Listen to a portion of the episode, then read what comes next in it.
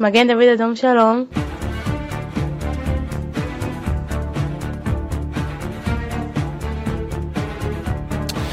Comme une fois par mois, on se retrouve avec nos amis du Magen David Adam. Bonjour Émilie Wojcik. Mais bonjour Didier, bonjour à tous nos auditeurs. Ravi de vous retrouver. Je rappelle que vous êtes responsable des projets du Magen David Adom euh, Belgique, Luxembourg, si je ne me trompe pas. Belgique uniquement, Didier. Ah, Belgique uniquement. J'y arriverai jamais. J'y arriverai jamais. J'essaie toujours de vous promouvoir un peu, mais bon, c'est comme ça.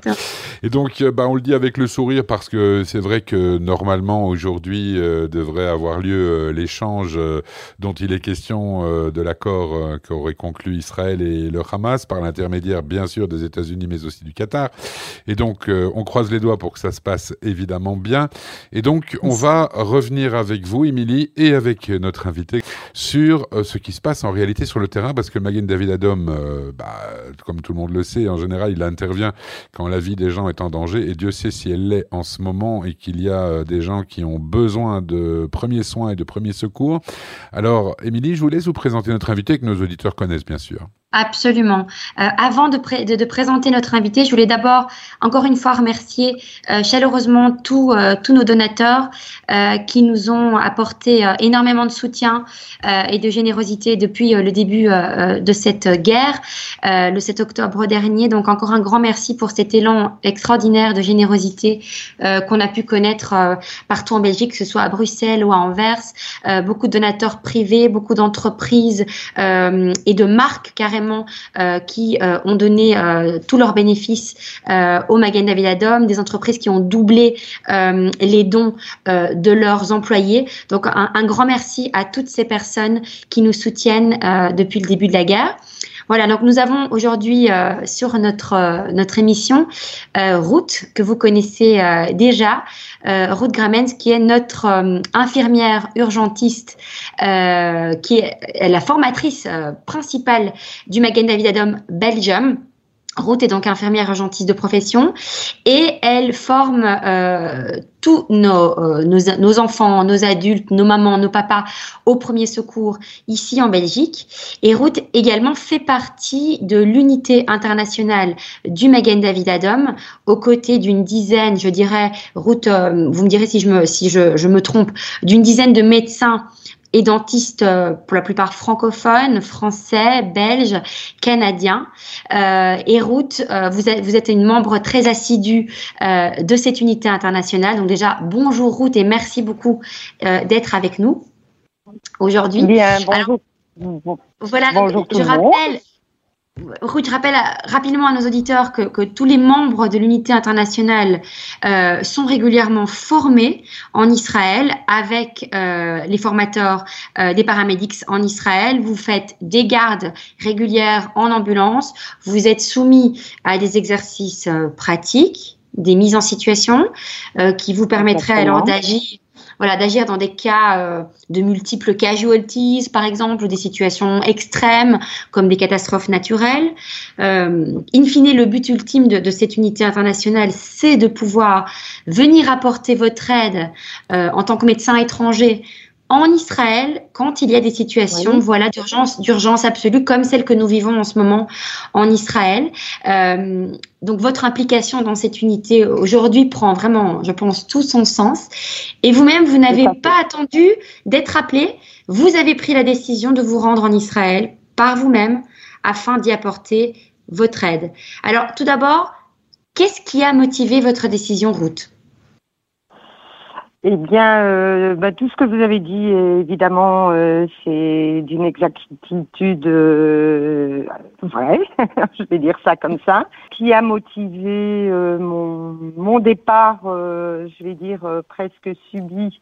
c'est ben exactement ce qui s'est passé le 7 octobre lors de ce massacre, malheureusement, et comme nos équipes étaient fortement très occupées que ce soit dans le sud, que ce soit dans le nord, euh, ben, je me suis pas posé la question. Il fallait que je parte.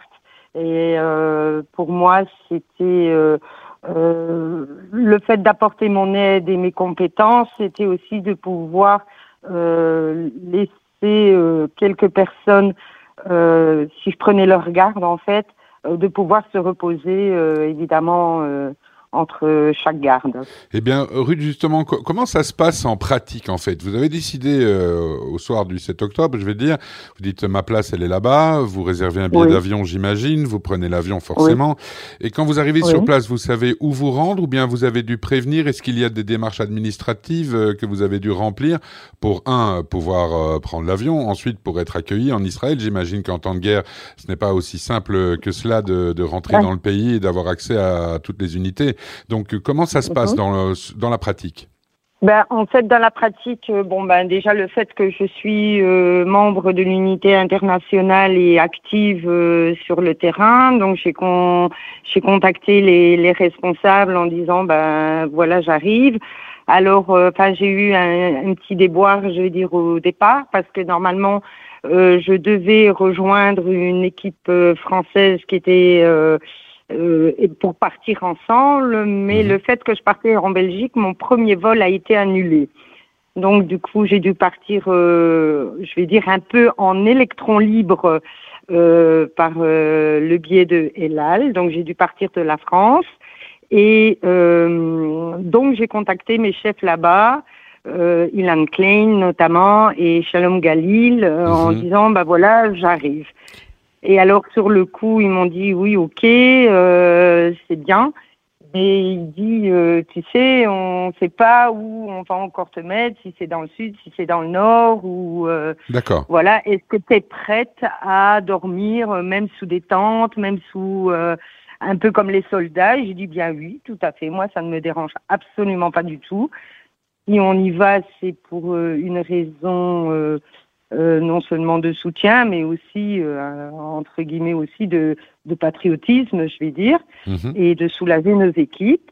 Donc, quand je suis arrivée en Israël, Shalom m'a dit, écoute, tu as le choix, Tel Aviv, là, là, là, pour démarrer. Ok. Et, euh, donc, euh, j'ai démarré sur euh, Netanya au point de départ. D'accord. Mais donc, ce que je voulais savoir, c'est si au niveau logistique, si vous arrivez là-bas comme une touriste, avec tous les guillemets nécessaires, bien sûr, ou bien s'il y avait une structure autour, et on a bien compris qu'une fois que vous avez marqué votre envie d'y aller et que vous avez téléphoné, eh bien les choses sont mises en place. Et vous, vous soulignez en fait le fait que vous vouliez ou que vous deviez faire partie d'une équipe. Alors, ça, ça m'interpelle positivement. Je veux dire, est-ce que, le, et je m'adresse peut-être aussi à Émilie, qui sera peut-être plus apte à y répondre.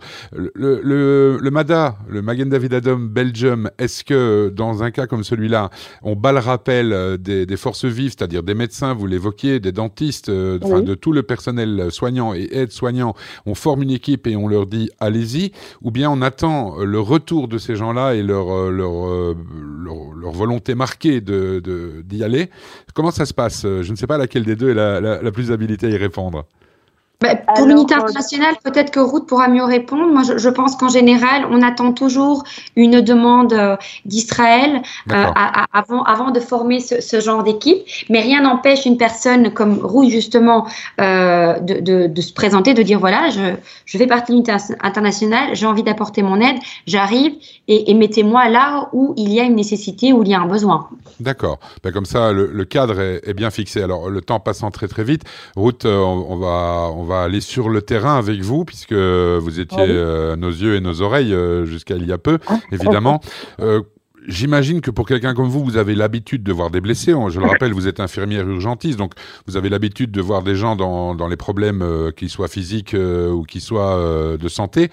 Est-ce que un, un, terrain de guerre est comparable à tout ce que vous connaissez d'habitude, ou bien c'est vraiment quelque chose de totalement inédit? Oui, euh, comme Julie l'a dit, euh, je ne vais pas revenir sur ce qu'elle a dit, mais c'est exactement comme ça que ça se passe pour euh, être entre guillemets recruté. Et non, cette fois-ci, c'était totalement, totalement différent. vu, je vais dire aussi la situation psychologique qui a touché le, le pays. Bien sûr. donc, si vous voulez euh, il y, a, y, a, eu une grande euh, fracture, je vais dire, dans, dans, chez tous les Israéliens euh, suite à ce massacre. Euh, je vais dire, l'âme a été un peu, l'âme du Ham Israël a été un peu un peu beaucoup impacté et entre guillemets, euh, je vais dire un peu brisé. Mais d'un autre côté, nous, euh, vu d'ici, euh, vu de diaspora et de Belgique en particulier, on a aussi été stupéfait positivement par la force de résilience et la vitesse à laquelle le, peuple israélien est résilient, parce que passer le moment, je dirais, trauma, deux jours après, ben ça s'organisait du nord au sud et d'est en ouest. on sentait ce peuple, bien sûr, avec la volonté de euh, les, barbares du Hamas, bien évidemment, mais on, ne sentait pas de la haine, on sentait l'envie de vouloir vivre en paix, de ne plus avoir euh, cette épée de Damoclès euh, terroriste autour. On ne sentait pas cette envie de vengeance. C'était résilient déjà dès le départ. Tout à fait, tout à fait. En fait, quand quand on arrive là-bas, je vais dire, les gens sont, sont désolés, même même euh, ça leur fait mal d'arriver euh, à ce stade, mais euh, étant donné que nous n'avons pas le choix face à ce terrorisme du, du Hamas qui frappe n'importe où et n'importe comment, les roquettes, les massacres, du nord au sud, comme vous dites, hein, parce qu'il y a le Hezbollah aussi, mais on, se retrouve vraiment dans, dans un grand dilemme euh, où on, a envie euh, de la paix avec nos voisins et, euh, et on a envie de de, de pas de pas entrer, je veux dire, dans dans, dans, dans, ce système de guerre, mais si malheureusement, je veux dire, quelque part, on n'a pas, on n'a pas le choix parce que dès que, dès qu'on leur donne la possibilité de, de, je vais dire, de se relever, ça n'arrête pas. Donc, euh, on, se demande aussi, je veux dire, au niveau psychologique, comment arriver même à, le faire, à leur faire comprendre. Mhm. Et c'est sûr qu'on n'était pas dans cet esprit, comme vous dites, de vengeance à tout prix euh, euh, par rapport au massacre, mais c'était euh, ça suffit quoi. ça, ça peut plus ça peut plus continuer comme ça. Bien sûr, euh, et on comprend euh, bien euh, évidemment. Voilà. Bien. Mais est-ce que vous êtes d'accord, Ruth, de dire que finalement ce, séjour, nous en tant que juifs de la diaspora, souvent on se sent démunis, on, est frustré, on a l'impression qu'on peut pas vraiment faire grand-chose de là où on est, et souvent quand on part, on revient et on dit que c'était comme une séance thérapeutique où justement on est avec des gens qui nous qui ont un moral d'acier, qui se sentent parfaitement en sécurité et qui nous a, c'était finalement les Israéliens qui nous donne la force euh, de, continuer. Est-ce que vous êtes d'accord avec ça? Ah oui, tout à fait, tout à fait. Moi, je, me suis euh, sentie euh, regonflée, je vais dire un peu ça comme ça. je vais dire, comme vous parlez de, de résilience, oui, il y a eu ce chagrin, il y a eu, il y a eu ce grand trauma, mais ils ont une force et, et je veux dire une acceptation, pas une acceptation, c'est pas c'est pas vraiment le mot, mais euh, c'est euh, cette énergie qui, qui a uni notre peuple, que ce soit en diaspora, comme tu le dis, et euh, sur le terrain, c'est une énergie où euh, on se soutient les uns les autres et, et on soutenait aussi les touristes qui, qui, étaient là-bas à ce moment-là. Euh, euh, c'est une énergie, c'est incomparable. Et je veux dire, bon, j'ai eu l'occasion aussi d'aller euh, euh, bah, à Tsuketan et tout ça, et, et c'est pas la même guerre. C'est une force. c'est une force autre qui est même difficile un peu à expliquer parce que les, les, les, les gens qui, qui, qui, sont en diaspora ou même les, les je veux dire les non-juifs, ils, ils peuvent pas comprendre cette cette, euh, comment je vais dire, cette énergie euh, qui, mhm. nous lie tous en fait et qui euh, voilà et qui nous ben, fait ça s'appelle ça s'appelle le sentiment d'appartenance probablement et la solidarité. et c'est vrai que je rebondis et, on devra finir cette chronique parce que ça fait près d'un quart d'heure déjà qu'on est ensemble et ça passe toujours trop vite. Mais on finalement peut des heures. bah, bien sûr. Et, je comprends bien que comme le disait Émilie très justement on, on, se retrouve démunis ici et les Israéliens nous donnent cette force mais je pense que ça va dans l'autre sens aussi. Pour les Israéliens de voir comment la diaspora s'est mobilisée parce que moi, je vois ça à notre échelle belge, qui est un tout petit pays. Mais j'imagine que tout étant proportionnel, euh, ils ont reçu des aides et je parle pas que de finances, bien évidemment. encore que c'est le nerf de la guerre. Mais quand on voit, euh, bien sûr, on voit des vidéos. Aujourd'hui, on est à l'ère d'Internet et euh, de tous les réseaux sociaux. On voit des tas de vidéos. Moi, j'ai vu des mhm. vidéos avec des gars qui étaient au milieu de nulle part dans un camion où il y avait des machines à laver, où ils il, il avait les, les vêtements des soldats, etc. Je pense que des machines pour recoudre les ah, uniformes. Absolument. Et donc, quand, quand, on voit ça, on se, on se, dit que les Israéliens sur place, qui vivent des moments extrêmement stressants et auxquels on ne peut même pas s'identifier une demi-seconde, parce que nous, on est ici bien à l'abri et bien au chaud, mais ça leur donne euh, le moral, ce petit supplément d'âme qui fait qu'ils ne se sentent pas abandonnés ou euh, de la chair à canon, tout simplement, comme euh, dans certains pays parfois, et notamment en face, ça a l'air de, de l'être. Donc voilà. En tout cas, merci beaucoup et infiniment pour tout ce que vous faites, Ruth. je rappelle qu'en plus, vous êtes bénévole pour le coup, donc je dis, comme on dit chez nous, Kolakavod. Pareil pour vous, Émilie. J'imagine que depuis six semaines, les heures, les, les, nuits de sommeil sont plus que courtes, un petit peu comme nous tous ici. On est suspendu au fil de l'actualité. On se retrouve, nous, le mois prochain. Absolument, et ce sera un, Shabbat un peu plus un peu plus léger ce soir, en sachant que qu'il y aura déjà euh, une cinquantaine d'otages qui seront euh, rentrés chez eux. Donc, levaille, à levaille. Shabbat shalom à tous et Ruth, merci encore pour euh, voilà pour pour tout ce que tu fais pour le Magen David Adam. Shabbat bah, shalom. Avec grand plaisir. Shabbat shalom, et comme on dit par les temps qui courent, Am Israël Chai. À très vite. Am Israël Chai, Bidiouk. Au revoir. Au revoir. מגן דוד אדום שלום.